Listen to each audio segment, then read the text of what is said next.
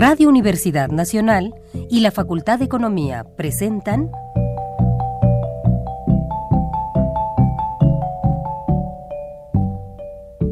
Los bienes terrenales.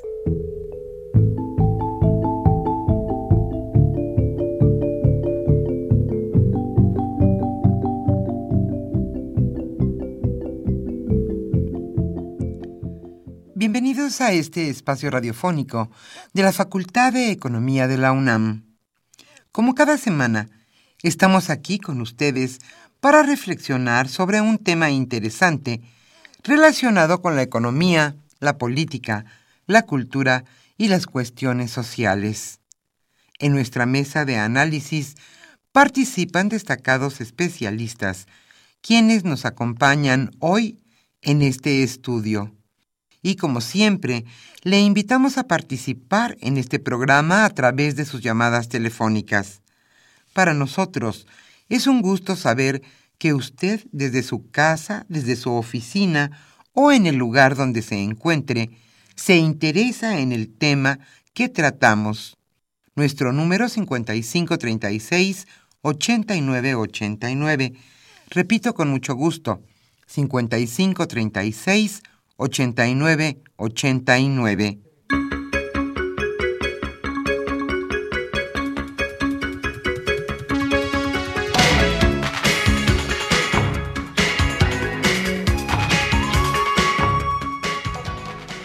En esta agradable mañana de viernes aquí en la capital de la República, estamos nuevamente con ustedes en su programa Los bienes terrenales.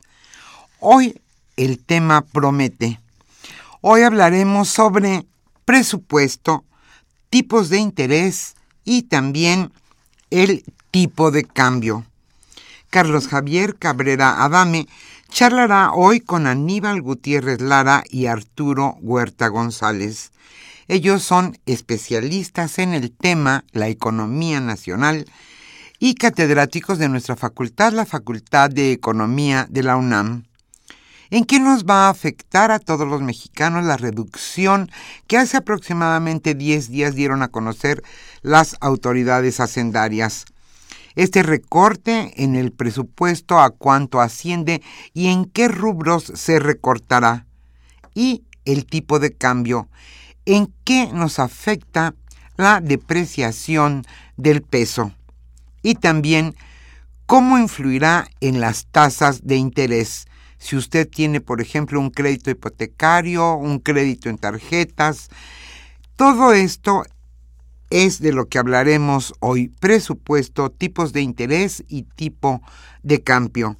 Como siempre, le invitamos a participar en este programa a través de sus llamadas telefónicas. Para nosotros es un gusto saber que usted, desde, desde donde se encuentre, se interesa en el tema que abordamos. A los primeros radioescuchas que se comuniquen, con mucho gusto les obsequiaremos el libro A 20 años del Tratado de Libre Comercio. Los coordinadores de este libro son Eugenia Correa y nuestro querido profesor Antonio Gasol. Hoy el tema, repito, presupuesto y tipos de interés y de cambio. Antes de iniciar, la mesa de análisis, le invitamos a escuchar la economía durante la semana.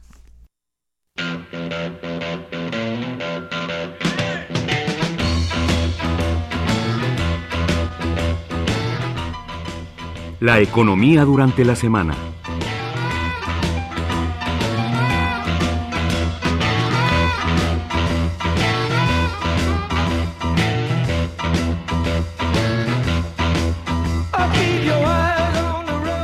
El desempleo se encuentra en 4.3% al mes de enero. Hoy el Instituto Nacional de Estadística y Geografía, INEGI, informó que la tasa de desocupación se ubicó en 4.3% en enero en México. Las cifras desestacionalizadas, parece trabalengua, repito, desestacionalizadas eliminan variaciones estacionales y de calendario para hacer una comparación más precisa. y en la comparación anual, la tasa de desocupación disminuyó durante enero 0.1% frente al mismo mes de 2015 y la tasa de subocupación, es decir, de personas ocupadas que necesitarían trabajar más, se incrementó al 8.4% desde un 8.2%. De acuerdo con los resultados de la Encuesta Nacional de Ocupación y Empleo, del total de trabajadores ocupados, el 58.1% está en condiciones de informalidad, sin contrato ni prestaciones sociales.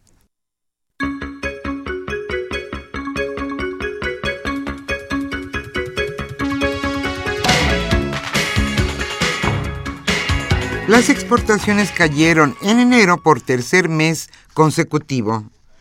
Las exportaciones de México cayeron en enero por tercer mes seguido, aunque a un ritmo más moderado, en línea con la desaceleración por la que atraviesa México, según cifras de la balanza comercial publicadas el viernes. Los envíos al exterior, que van en gran medida a Estados Unidos, bajaron un 0.6% a 30.386 millones de dólares en enero contra el mes precedente, de acuerdo con cifras oficiales ajustadas por estacionalidad.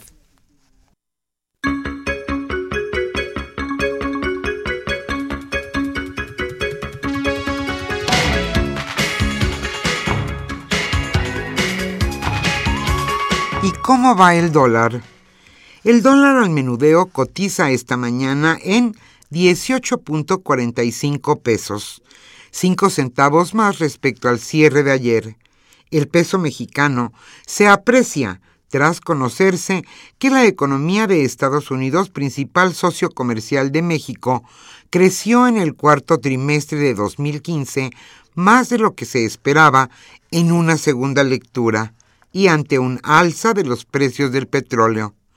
Los precios internacionales del petróleo se mantienen en torno a los 35 dólares por barril para el tipo Brent del Norte y en 33 dólares para el West Texas, de referencia en Estados Unidos.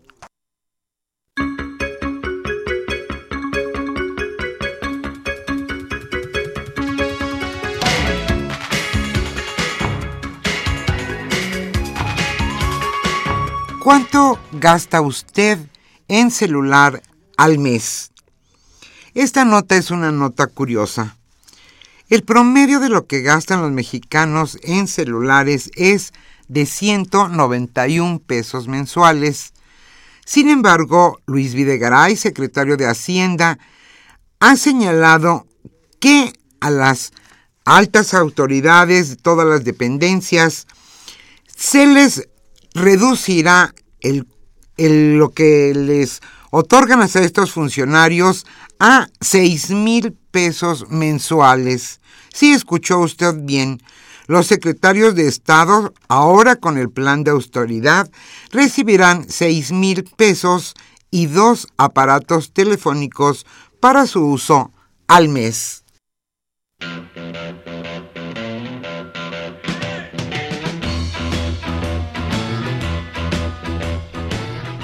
El tema de hoy...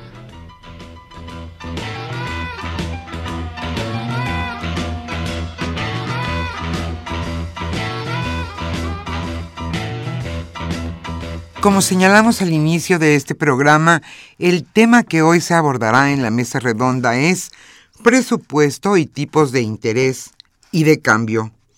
Hoy Carlos Javier Cabrera Adame charlará con Aníbal Gutiérrez Lara y con Arturo Huerta González, desde luego especialistas en el tema y también catedráticos de nuestra facultad, la Facultad de Economía de la UNAM.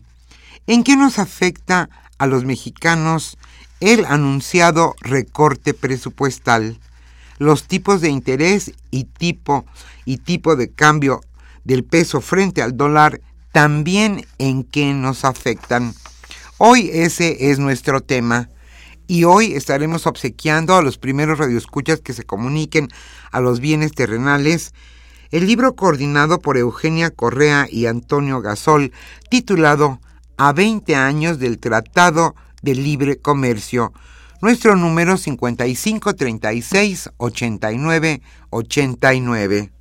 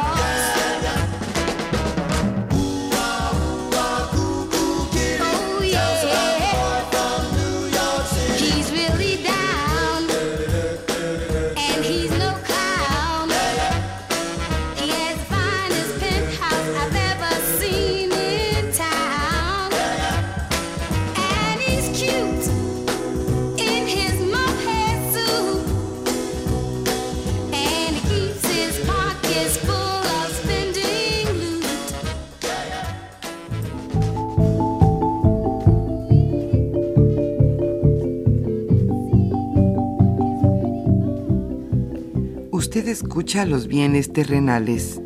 Nos interesa conocer su opinión. Le invitamos a comunicarse a este programa al teléfono 55 36 89 89. Repetimos con mucho gusto, 55 36 89 89.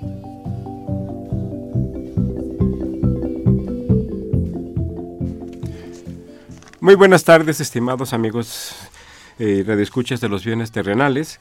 Eh, bienvenidos a una emisión más de este programa que con mucho gusto lleva a ustedes la Facultad de Economía y Radio Universidad Nacional Autónoma de México. Como ya se mencionó en la introducción del programa, eh, vamos a dedicar esta mesa de trabajo y de análisis a comentar, revisar, eh, opinar sobre el recorte, bueno, dice que ajuste, pero en realidad es un recorte, es un ajuste, el recorte del presupuesto público y las modificaciones a la tasa de interés eh, y, la relación que tiene esto con la relación peso-dólar. Eh, se buscaba o se busca tratar de frenar la depreciación del tipo de cambio. Y para comentarlo se encuentran Aquí, en esta mesa, eh, el doctor Arturo Huerta González, catedrático de la facultad, y el maestro Aníbal Gutiérrez Lara, bueno, ejemplo conocido y participante de la comisión y del grupo que se encarga de llevarles a ustedes este, este programa, y su servidor, Carlos Javier Cabrera Adame. Eh, bueno, yo creo que una de las características, eh, que no es característica, mejor dicho, de la Secretaría de Hacienda y de los eh, y de las gentes que se encargan de hacer pronósticos eh, en nuestro país la certeza. Eh, se acaba de anunciar el, la semana pasada, el 17 de, el miércoles 17 de febrero, un recorte al presupuesto de 132.300 millones de pesos, la mayor parte de ellos a, Pemex y una parte significativa a la inversión que se realiza en el sector público, particularmente en el gobierno federal. En la Comisión Federal de Electricidad se disminuyó en 2.500 millones de dólares, anunció un incremento del 0.5% a la tasa de interés de referencia que establece el Banco de México. Entre otras cosas, ha dicho con el propósito de tratar de contener eh, la, depreciación del, tipo de cambio. Son algunas de las cosas que vamos a comentar. Simplemente agregaría que justo eh, hace un año, un, poco, un poquito más de, un año, igualmente se presentó eh, un recorte presupuestario y los argumentos fueron básicamente los mismos que se presentaron el día, el día de hoy. Eh, enfrentar la caída del precio del petróleo, enfrentar la volatilidad de los que se presenta en los mercados financieros internacionales, tratar de frenar la depreciación del tipo de cambio en un contexto de mejor dinamismo de la economía, de la economía mundial. Estos mismos argumentos son con algunas pequeñas variaciones de los mismos que se presentan hoy y que están llevando a esta reducción. Eh, Arturo, ¿nos quisieras hacer favor de, darnos una apreciación general sobre esta situación? Sí, eh, gracias Javier por la invitación.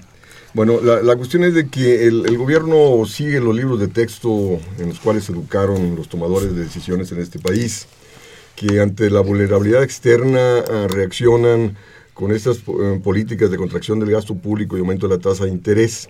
Es decir, ¿qué es lo que está detrás eh, de la devaluación de nuestra moneda?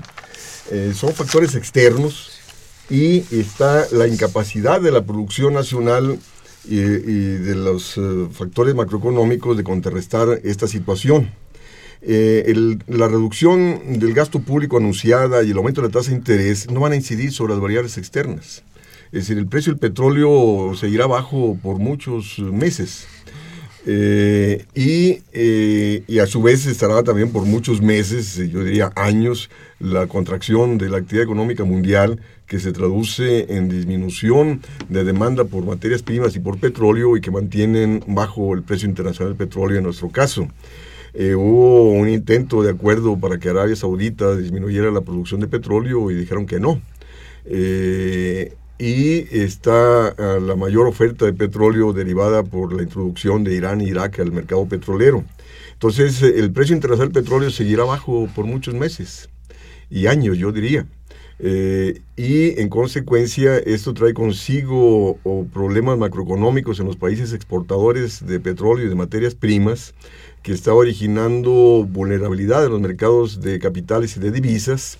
Y a ello se suma también el aumento de la tasa de interés de Estados Unidos en el mes de diciembre pasado que viene también a empeorar los problemas eh, de pago de deuda externa en la cual las economías emergentes eh, han contraído y esta caída de exportaciones pasa a comprometer las condiciones de pago de, la deuda eh, externa y de ahí que se crea un contexto de eh, inestabilidad, incertidumbre en la economía mundial que seguirá presionando sobre la moneda nacional, no obstante que el gobierno mexicano haya reaccionado con la disminución del gasto público y el, Banco de México con el aumento de la tasa de interés.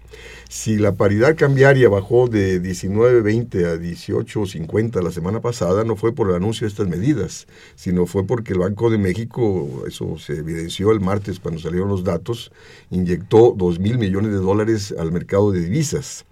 Eh, y vemos que de nuevo las presiones sobre el tipo de cambio han seguido en estos días, eh, reflejo, repito, de la problemática económica mundial y la incapacidad de la economía nacional de hacer frente a estos choques externos. Esta contracción del gasto público viene a contraer más la actividad económica del país, el aumento de la tasa de interés viene a contraer la actividad económica y viene estas dos medidas conjuntas vienen a incrementar los problemas de cartera vencida porque se incrementa el costo de la deuda, se disminuye el ingreso nacional y cómo se va a pagar la mayor deuda eh, existente por parte de empresas y familias y del propio gobierno. Eh, entonces, estas medidas van a debilitar más a la economía mexicana ante este contexto adverso eh, de la economía mundial. Gracias, Arturo. Aníbal, si te parece bien, centramos una opinión sobre el presupuesto, las características del recorte, el impacto que puede tener y después, si te parece, vemos un poco en detalle los temas, este, este panorama general que ya nos hizo favor de presentar eh, Arturo. ¿Sí? Sí, gracias Javier. Bueno, primero con la cachucha de coordinador, agradecerle a Arturo que haya podido venir hoy. La verdad que siempre nos ilustra bastante. Y ahora sí, de, de este lado de la mesa, quisiera comentar lo siguiente primero llama la atención que efectivamente estábamos en un contexto de presiones externas, precio del petróleo, especulación, economías que no crecían. Quien era el motor del crecimiento, los BRICS, entre ellos China, pues dejaron de crecer al ritmo que tenían, otros están francamente en crisis y Estados Unidos comenzó a crecer, pero no tan rápido como se esperaba. Todo eso afectó el entorno internacional y Estados Unidos, tal y como se tenía previsto, modifica su política cambiaria, sube la tasa de interés y pues Banco de México la va a seguir. Estos movimientos de tasa de interés tienen que ver, sobre todo en términos de finanzas públicas, con lo siguiente. Se tenía previsto el impacto de una paulatina, un paulatino encarecimiento del dinero a nivel internacional para seguirlos y evitar, entre comillas, la especulación, la fuga de capitales, aquí la iban a subir y eso iba a impactar a quién? Al costo del dinero en lo general sí, pero sobre todo al costo financiero de la deuda pública. Entonces era uno de los elementos que estaban ahí presentes en la discusión. Después, eh, sabido que aunque en las bases del planteamiento conceptual de cómo ven la economía, tanto el secretario de Hacienda como el gobernador del Banco de México pues, son las mismas, prácticamente están de acuerdo, si hay tensiones entre ellos. Por eso el anuncio llama la atención que se haya dado después de una discusión en la que casualmente el que abre fuego hablando de finanzas públicas es el gobernador del Banco de México, diciendo si no hay un ajuste fiscal, voy a tener que subir más de la cuenta la tasa de interés. ¿no? Entonces, en esa lógica, pues resulta interesante cómo se organiza una presentación simultánea, tanto gobernador del Banco de México y secretario de Hacienda, y cada uno en su especialidad. Dan un anuncio global de política económica, donde en política fiscal el eje es el nuevo ajuste preventivo y en política monetaria y cambiaria el abandono del Banco de México del mecanismo de subastas, por un lado en la parte cambiaria, y por la otra el incremento en la tasa de interés. Entonces se da de manera coordinada y en la perspectiva de lo que se plantea en esa coordinación entre política fiscal y monetaria, pues prácticamente van de la mano.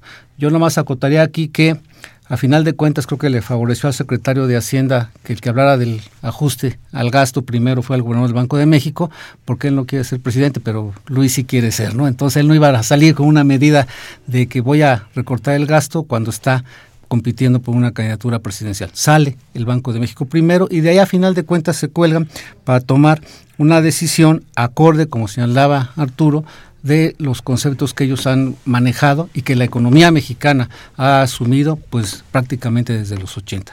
En ese contexto se anuncia un ajuste preventivo de gasto, pero como bien decías Javier, venimos de una trayectoria donde el 30 de enero de 2015 se anuncia un recorte de 124.300 millones de pesos, 0.7% del PIB. Igual que hoy 0.07. Después vino otro otro anuncio a la hora que se elabora el presupuesto de egresos de la Federación, lo que la propuesta que se presenta en septiembre de 2015 viene con un nuevo ajuste de 97 mil millones de pesos, ya vamos en 221 y finalmente en este año se anuncia un recorte adicional de 132 mil. Estamos hablando de 353 mil millones de pesos, dos puntos del PIB de ajuste en el gasto. De esto cabe señalar que en un contexto de supuestamente consolidación de la reforma energética que ya vimos con los precios del petróleo, se devaluó la reforma y no va a dar el resultado que se esperaba, sí pretenden cargarle la mano a las empresas productivas del Estado.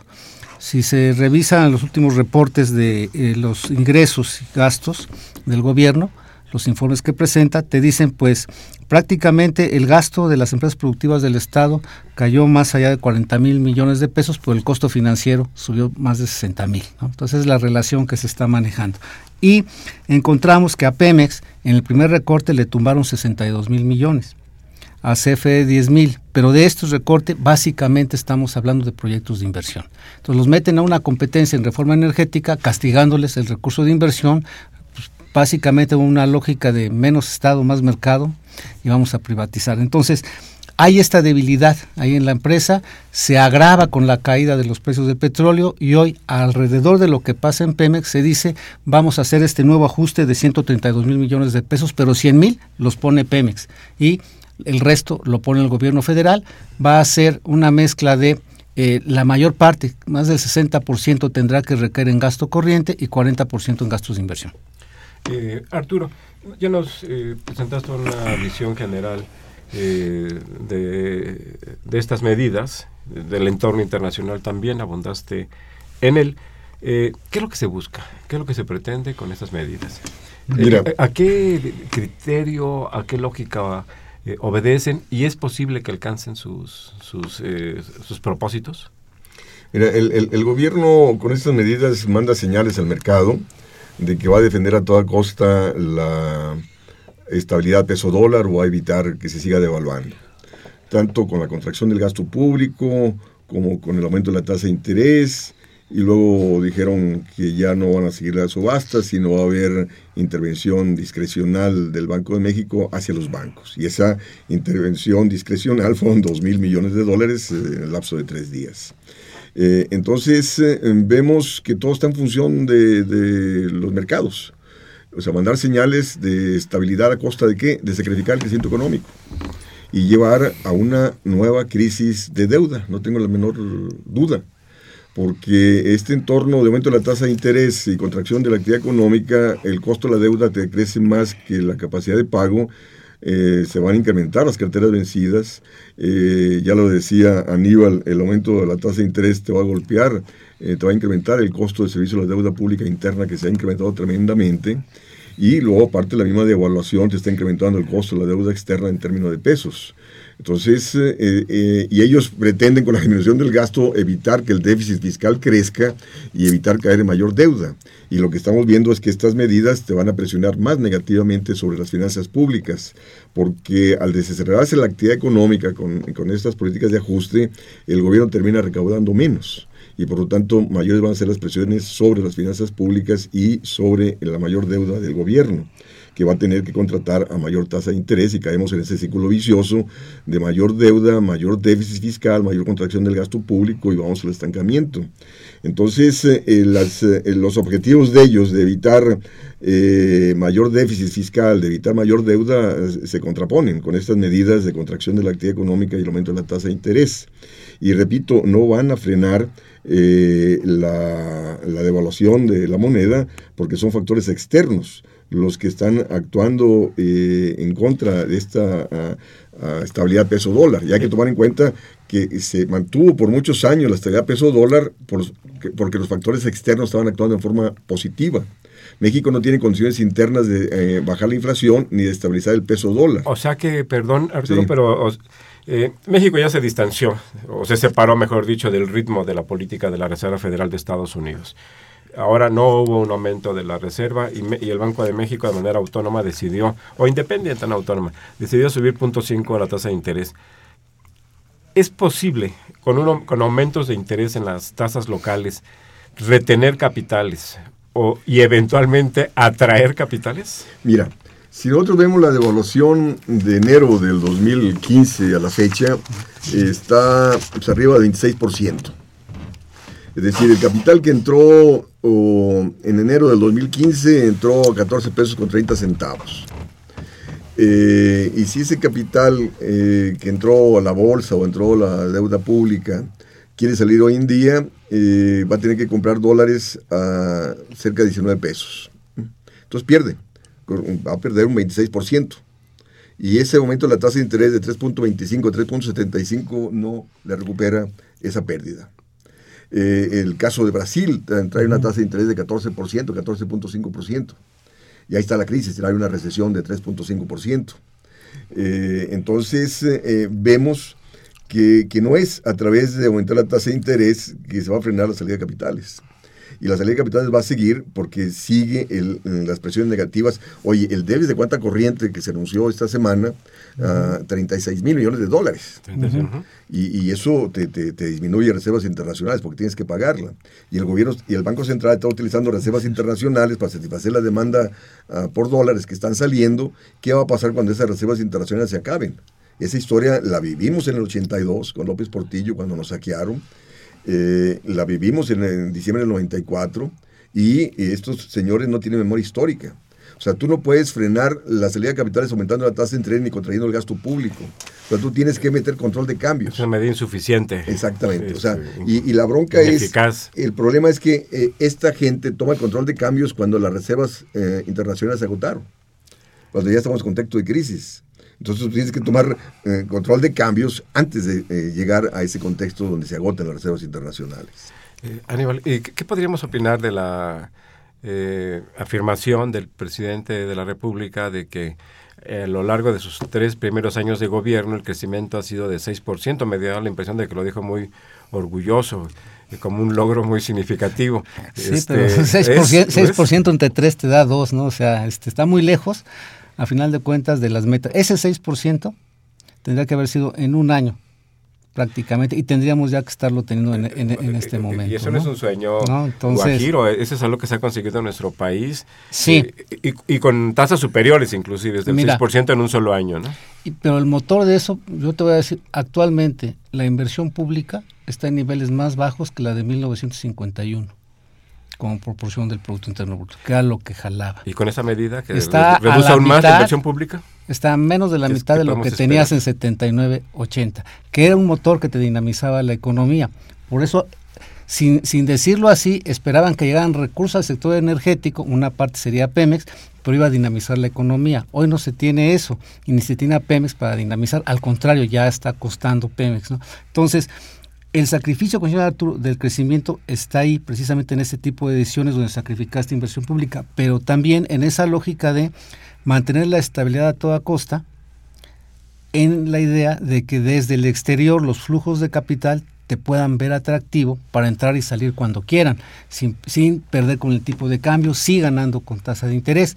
Y de hecho eso lo lograste mantener un rato. Se ha presumido, por ejemplo, lo de la estabilidad en precios. O sea, los salarios reales se han recuperado porque en el último periodo logramos una inflación de 2.2, 2.4% anual. Los precios no han subido en el promedio. ¿Por qué? Pues muy fácil. Nosotros recordamos que en la tormenta de los 80, que ahí nos tocó entrar ahí a los tres a ver qué, estaba pasando, pues de repente se volteó a mirar un enfoque inflacionario donde te daba variables estructurales. Tasa de interés estaba relativamente barata, estable. El tipo de cambio estaba bajo, teníamos superpeso y demás. los salarios por los suelos y los precios de los bienes públicos comienzan a bajar. Entonces, de las cuatro variables que tenías ahí para eh, la determinación estructural de los precios, pues tenías una subiendo de repente, que fue el tipo de cambio en la última parte del año, pero lo demás estaba favorable a contener la inflación y por eso los precios se contuvieron en el promedio nacional. ¿Y por qué lograron eso? Porque en algún momento, como decía Arturo, los factores del exterior favorecieron el ingreso de capitales, pero ¿a dónde se fueron? De los 5 millones de millones de pesos de deuda interna del gobierno federal, una buena parte, más del 40%, estaba en posesión de extranjeros. Y son esos extranjeros los que ahora vieron que aquí ya no ganaban tanto, que podían perder y se comenzaron a ir. Y son las presiones cambiadas. Y te voy a dar el dato que se va a conocer ayer. La inversión de cartera durante el año pasado fue de 1.260 millones de pesos. El año antepasado fue de 23 mil millones. La inversión de, cartera. La inversión de cartera. Acciones, y mercado de dinero. Esto es fundamentalmente CETES, bondes, UDIBONOS. Ahí se estaba concentrando la parte de la inversión extranjera que va al sector financiero y vemos que pues hoy está recibiendo mil cuando antes recibías 23 mil. De dólares. De millones de dólares, exactamente. Se, fueron. y eso explica esas presiones y demás. ¿Cuál es la preocupación de ellos? Ahora, ¿cómo le hago para que regresen o se queden los que todavía están aquí? La solución que tienes, aumentar la tasa de interés, lo cual te eleva el costo financiero de la deuda del gobierno, pero te va a elevar también las tasas de interés de los otros mercados. Y de los consumidores. Y quién sabe qué tan eficaz sea para eh, lograr retener capitales, que eh, yo comparto la opinión de que no es suficiente para retener eh, y menos aún para traer capitales. Vamos a hacer una pausa y regresamos a los bienes terrenales.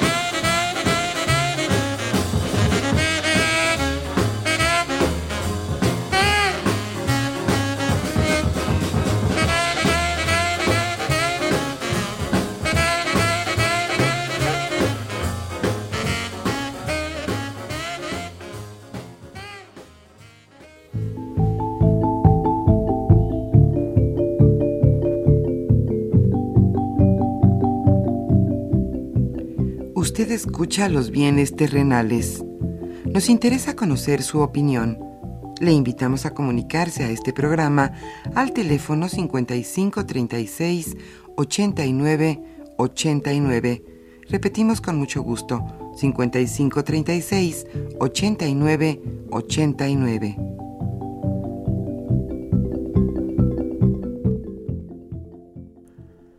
Eh, se- nos encontramos aquí en esta mesa de análisis y de trabajo. eh, Arturo Huerta González, Aníbal Gutiérrez Lara y su servidor Carlos Javier Cabrera, dame con el propósito de comentar, revisar, analizar y, tratar de discernir algunos de los efectos que van a tener las, las medidas que se adoptaron la semana pasada en cuanto al recorte del presupuesto, la modificación a la alza de la tasa de interés y los efectos que esto puede tener en la, en, en el, en la relación peso con el eh, dólar. Eh, Arturo, eh, ¿querías puntualizar eh, al- algún punto en particular, Cuando, por favor? cuando el secretario de Hacienda anunció estas medidas, dijo que, que con estas medidas el sector privado era el que iba a comandar la dinámica económica en este país. O sea, tomando en cuenta que el gobierno disminuye el gasto, entonces de ahí que le abre eh, la entrada al sector privado. Pero estamos viendo que, no obstante estas reformas estructurales de privatización y extranjerización de la economía, no se está dando el gran crecimiento del sector privado para que éste comande la actividad económica. Eh, la realidad evidencia que el gasto y la inversión pública siempre han jugado un papel de motor de crecimiento. Cuando el gobierno disminuye su gasto y su inversión, se contrae la actividad económica. ¿Por qué? Contrae demanda y las empresas venden menos y entonces por lo tanto aumentan su capacidad ociosa y contraen inversión. Eh, eh, y esto ya lo, ya lo había dicho Keynes, ya lo había dicho Michael Kaleski, de que eh, justo el sector privado no puede ser el motor de una economía permanentemente. ¿Por qué? Porque cae en deuda. Entonces, ¿cómo va a pagar la deuda si el gobierno no gasta o si el sector externo es adverso? Estamos en un contexto donde está cayendo las exportaciones, está cayendo el gasto público y esto afecta los ingresos del sector privado y por lo tanto este deja de invertir. Entonces vamos a un estancamiento. Aníbal, tú también, mientras estuvimos fuera del aire, querías precisar algún... Sí, que aquí en, en el discurso que- que, declaraciones que hoy se está manejando, hay que recordar que en campaña presidencial y después ya como secretario, eh, Videgaray señalaba que la estabilidad era un medio, no un fin en sí mismo, y aquí comentamos que a ver si era cierto. Hoy lo que vemos es que ya volvió a cambiar el enfoque y regresó al enfoque original, donde ah, de la mano de Carsten señala que lo importante para ellos, pase lo que pase, va a ser mantener la, eh, la estabilidad macroeconómica en la medida en que lo puedan calificar positivamente los mercados internacionales, esto va a ser una buena medida. Así es como lo están manejando. Entonces, es, Eh, eh, es eh, en mantener efecto, ese equilibrio en las finanzas. Lo que debería ser un medio se ha convertido, desgraciadamente, desde hace décadas en nuestro país, en un objetivo, particularmente mantener baja eh, la inflación eh, a costa de la disminución de la inversión, a costa de la disminución de los salarios, a costa de disminución de la masa salarial en el país. Y esto que estoy diciendo se encuentra eh, perfectamente claro en los informes del Banco de México. No, no, es que estemos eh, expresando una consideración que podríamos derivar de los análisis que tenemos de la economía mexicana, sino que son expresiones claras eh, que se encuentran en los informes del Banco de México en el sentido de que no habría que temer a presiones o que no existen presiones inflacionarias debido a que no ha repuntado la inversión, debido a que no hay más empleos, debido a que la actividad económica en general se encuentra relativamente eh, contraída, o no relativamente, sino contraída. Entonces, ese, e- ese es el punto. Eh, antes de, de- de cederles, a- a- que ya lo vamos a hacer a nuestros redescuchas, la voz, yo quisiera este, hacer alguna referencia respecto a los programas que fueron objeto de ajuste, porque estas, eh, estas reducciones, estos recortes al presupuesto, pues tienen, lo vemos en términos macros, que si se- se disminuyó un 0.7 del Producto Interno Bruto, eh, si representa tal porcentaje del gasto total, pero tiene una expresión en, en los proyectos productivos que se pensaba eh, desarrollar en la en, en nuestro país. Eh, por ejemplo, el programa de comercialización disminuyó 1.500 millones de, dol- de pesos, los programas de infraestructura en 1.200 millones de pesos, la expansión de la educación media y superior en mil millones de pesos, el Programa Nacional de Becas, el famoso PRONAVES, que otorga, la verdad, una cantidad muy significativa de becas a estudiantes, se reduce igualmente en mil millones de pesos. El programa de agua potable y alcantarillado igualmente en mil millones de pesos. La infraestructura eh, indígena para las comunidades indígenas igual en mil millones de pesos. El seguro médico, el seguro popular, en 888 millones.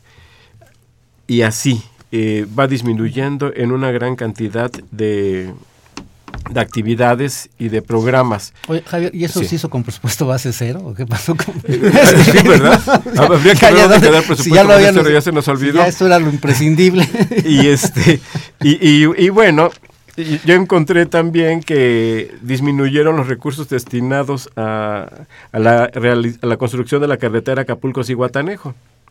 Yo- Ahí yo- sí ahí sí te pego. Yo quisiera decir que, que hace 20 años más, o quizá un poquito más, quizá, con bombo y platillos anunció eh, con el presidente de la República, con el secretario de Comunicaciones y Transportes, el banderazo para construir una nueva carretera de Acapulco a, a Cihuatanejo. Hace 20 años.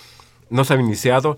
Lo único que eh, se ha avanzado en, en la carretera de Acapulco a pie de la cuesta, que son 10, como muchos saben, son 10 kilómetros, y se tardaron nada más 5 años en poder hacer un tramo de 10 eh, kilómetros. Eh, eh, hago referencia a esto porque más allá de las cifras eh, macroeconómicas y de si es un punto o dos puntos, tiene una expresión real en el nivel de vida y en la calidad de vida de la población. Eso también le pegó a, Tabasco. Se de- redujeron en 500 millones de pesos los recursos para prevenir las inundaciones y aprovechar eh, el, y el aprovechamiento del agua en Tabasco. Simplemente para ilustrar y a- a- aterrizar un poquito eh, estas cuestiones y Es, es para fomentar la, la fábrica de, de lanchas. la fábrica de bueno, bueno, cedemos los micrófonos a nuestros eh, radioescuchas con mucho gusto. Jorge Luis, gracias por llamar. Dice, durante muchos años el precio del petróleo fue muy alto y eso no se reflejó en la economía. ¿Esto se debió eh, a la falta de eficacia de la política fiscal o debido a la corrupción o algún otro factor? Mira, eh, esta situación eh, acontece tanto en nuestro país como lo estamos viendo en América Latina. Eh, países como Brasil, Argentina, Perú disfrutaron los altos precios de las materias primas eh, y ahora están enfrentando problemas muy severos, igual que nosotros, evidenciando de que, de que pensaron que estas exportaciones, los precios de las materias primas y el petróleo iban a estar altos eh, de- eh, por siempre y no se preocuparon utilizar esos recursos para desarrollar tecnología, desarrollar el mercado interno y ser, pasar a ser menos vulnerable al contexto internacional. Hoy día que esas variables externas están actuando de forma negativa, pues lógico, afloran los problemas eh, internos que nos están llevando a la devaluación y a la crisis. Eh, don Leopoldo Ruiz, gracias. Le enviamos un saludo cordial. Es, colega, es profesor de la preparatoria de Coyoacán. Eh, similar, es un planteamiento. ¿Qué pasó? Eh, Bueno, ¿Por qué no se utilizaron los recursos del petróleo cuando los niveles estuvieron elevados? Simplemente porque también hace muchos años se tomó la decisión de dejarlo a los mercados. ¿no? Y en esa lógica los mercados son especuladores, son los bancos, son quienes manejaron esto. Pero en este caso, una buena parte de los excedentes sirvió, sobre todo en la década pasada, para ir fomentando el crecimiento de estructuras gubernamentales. En términos de que crece toda una estructura paralela de administración pública federal de, prácticamente de 2000 en adelante, las famosas direcciones generales adjuntas y toda adjunta. Es decir, y gasto corriente. por fuera. Que Salarios, es, que es gasto, gasto corriente. Después se han hecho esfuerzos por tratado de contener y no ha sido así. Por otro lado, en términos de lo que hoy se habla, porque tampoco lo ha mencionado ya Hacienda, eh, de que entramos a una regla de balance estructural como en Chile, esto es sí tener mecanismos para los excedentes, por ejemplo, petroleros, sí ahorrarlos y tenerlos en una bolsa y cuando la economía no crezca, echar mano de ellos, pues no dio tiempo de aquí eh, de poderlo concretar. Y en el pasado, los excedentes supuestamente se canalizaron a proyectos de inversión, pero se fueron a como decíamos allá, chiquillería, como se dice, de pequeños proyectos de inversión y no proyectos de inversión grandes, fuertes que detonaban actividad económica. Entonces hoy vemos que buena parte del recurso que llegó, pues se fue, sí, efectivamente, a una parte de esas estructuras adjuntas, pero también a la subcontratación de muchas funciones del gobierno y de empresas, eh, de las empresas productivas del Estado hoy. Te, ¿no? te viste muy elegante, pero alguien Entonces, podría decir se dilapidó, no. se derrochó la riqueza Ahora, nacional. pero o- otro elemento importante a destacar es que eh, el, al alto precio internacional del petróleo significó en gran entrada de divisas y esto apreció la moneda nacional, lo que redujo la competitividad nuestra frente a importaciones y por lo tanto pasamos a reciclar esa entrada de capitales vía creciente de importaciones, vía mayor déficit de comercio exterior y no se utilizó, repito, para evitar la, la apreciación de la moneda y para desarrollar la esfera productiva nacional. Eh, José Guadalupe Medina, gracias por llamarnos. Él comenta o pregunta, ¿cuál es la viabilidad de que se imponga un impuesto a la- a la especulación? Pues tendrían Ay. que hacerlo. Mira, para ellos ya lo pusieron, fue el 10% este de las transacciones 10%. financieras, pero ya hasta lo quieren quitar. O sea, aquí la- sí se puede hacer, pero aquí. Pe- pe- Fue el no han 10% querido, al ¿no? pago de dividendos y en Ujú. México Sí. no hay pago de dividendos en, en el mercado bursátil. Es, es un problema de que no hay voluntad política del gobierno para grabar al sector financiero. Eh, Rogelio Martínez, eh, gracias por hacernos llegar su opinión. Eh, ¿qué, tal, ¿Qué tanto beneficio a la economía eh, le, trae la depreciación del tipo de cambio? Mira, pero- eh, eh, la, la- la devaluación es buena porque te carece el dólar y te carecen los productos importados. Pero eso debería llevar a producir esos bienes importados internamente. Es decir, el año pasado el país importó cerca de 400 mil millones de dólares. Entonces, perfectamente podríamos crecer vía sustitución de importaciones, es decir, producir esos bienes internamente. Pero eso requiere política industrial, política agrícola, política crediticia que no hay. Entonces, esta devaluación se va a llevar a inflación y la inflación va de nuevo a, a mermar esos precios relativos en favor de eh, las exportaciones o mayor valor agregado a las exportaciones y en favor de la sustitución de importaciones. El argumento sería que te favorece exportación manufacturera, pero resulta que Estados Unidos no está creciendo como venía Eh, creciendo y y, dejó de comprar. la- Y trae un ciclo de producción industrial similar al que ha precedido recesiones. Entonces, y, y ese tipo de exportaciones mexicanas no están asociadas al tipo de cambio, ¿no? sino a las políticas, a las estrategias. estrategias y de- comercio intrafirma. De, de las grandes y, empresas y como dice un amigo, exportamos lo que importamos. O sea, importas para armar y se vuelve a ir. Y, y yo quisiera agregar, perdón, un comentario. El año pasado lo que la balanza comercial registró fue un déficit, un déficit de 18 mil millones de dólares.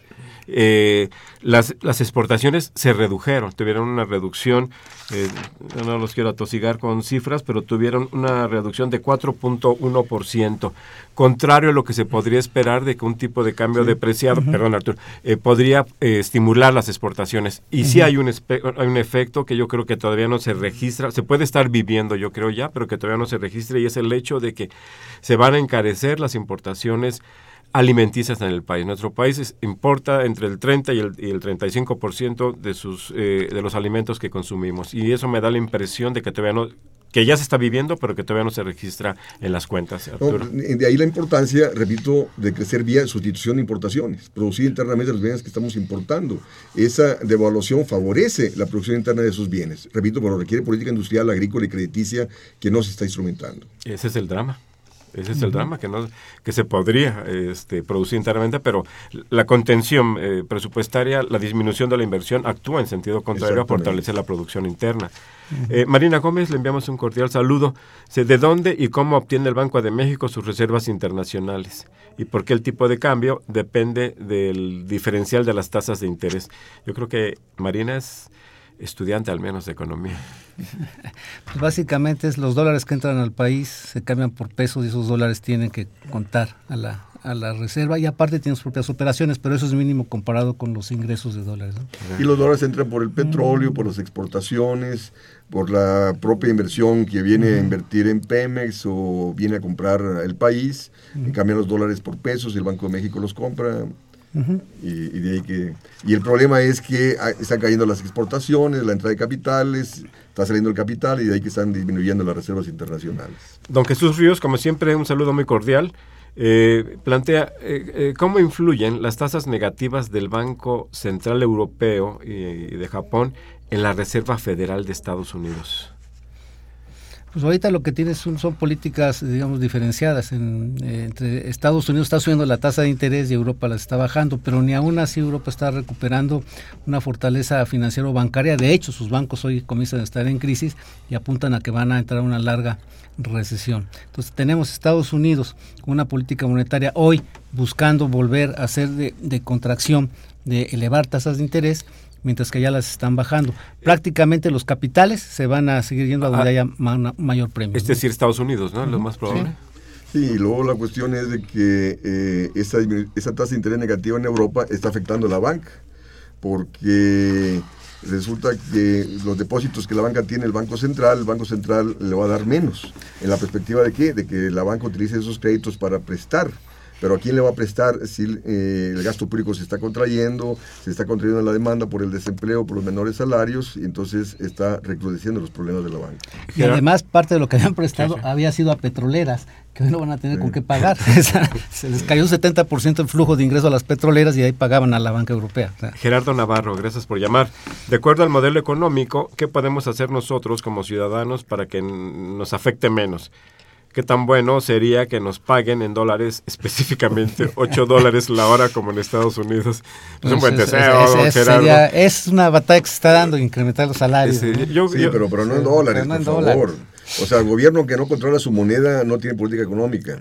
Eh, este país es deficitario. O sea, ¿cómo podemos trabajar en dólares? O sea, nos llevaría a un contexto de crisis. Yo creo que don Gerardo estaría pensando con que fuera el tipo de cambio, ¿no?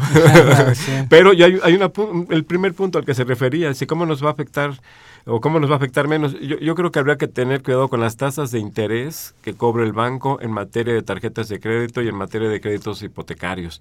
Eh, sí se va a expresar.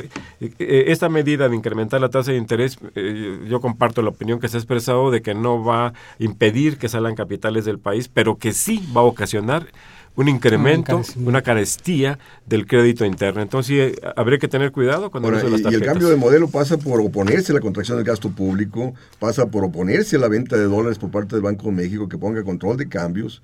El cambio de modelo pasa por revisar la libre movilidad de mercancías y capitales y el cambio de modelo pasa por poner en el centro la política de empleo y de mejor, de mejor distribución del ingreso en este país. Eh, Antonio Gómez, gracias por llamarnos, nos habla del Estado de México.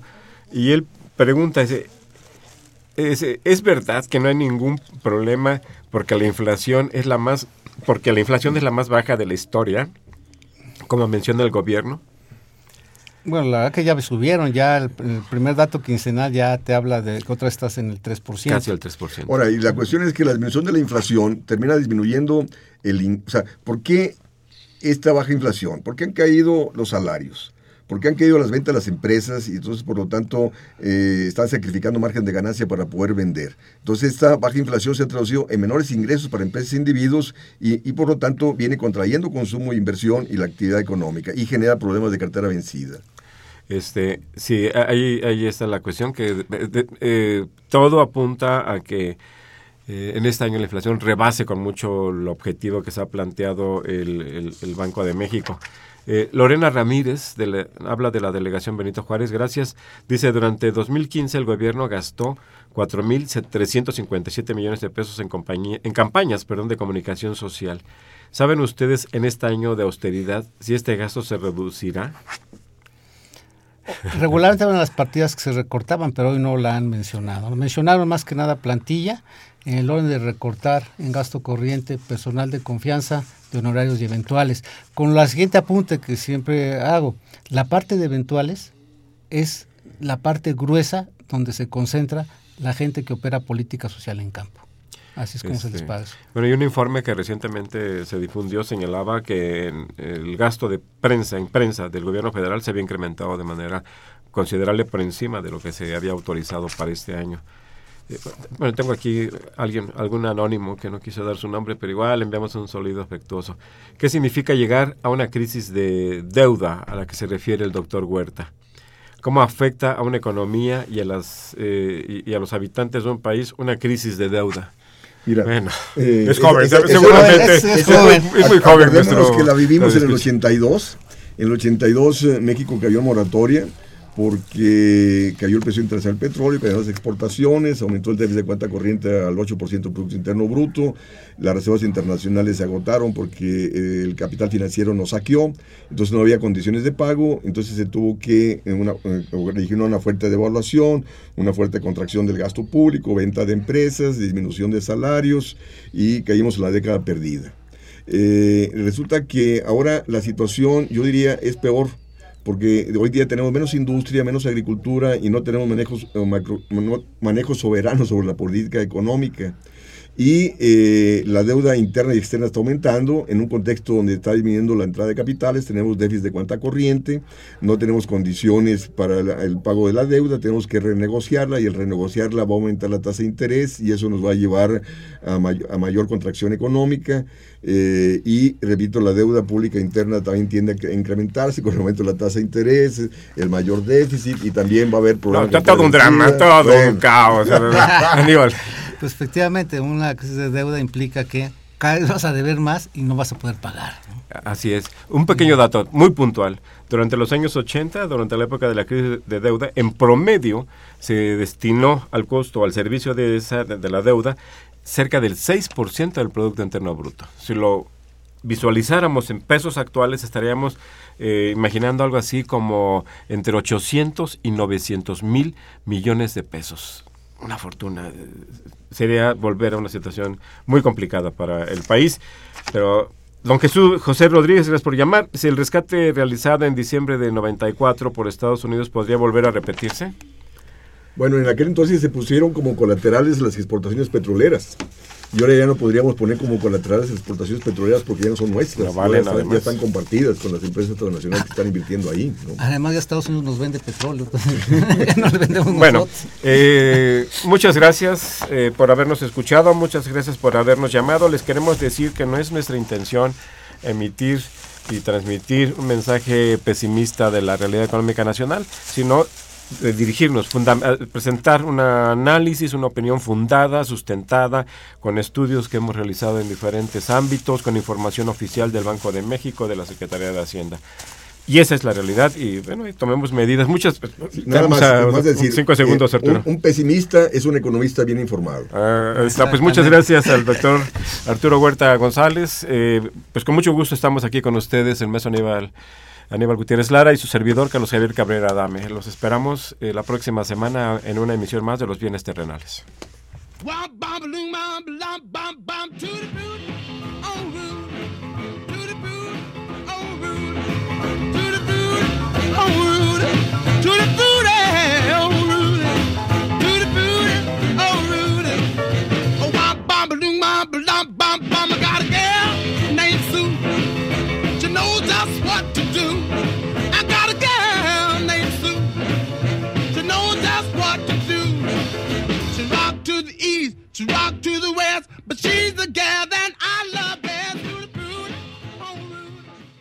Agradecemos su atención y participación en este programa a través de sus llamadas telefónicas y la invitamos la próxima semana a la misma hora en otro programa más de los bienes terrenales.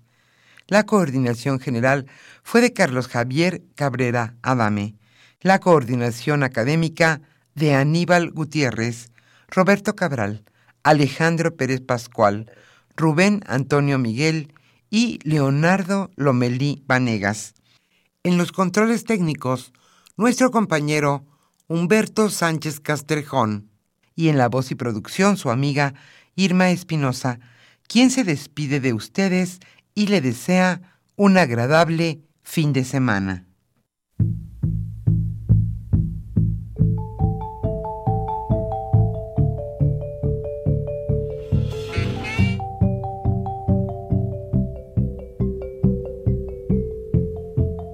Radio Universidad Nacional y la Facultad de Economía presentaron Los bienes terrenales.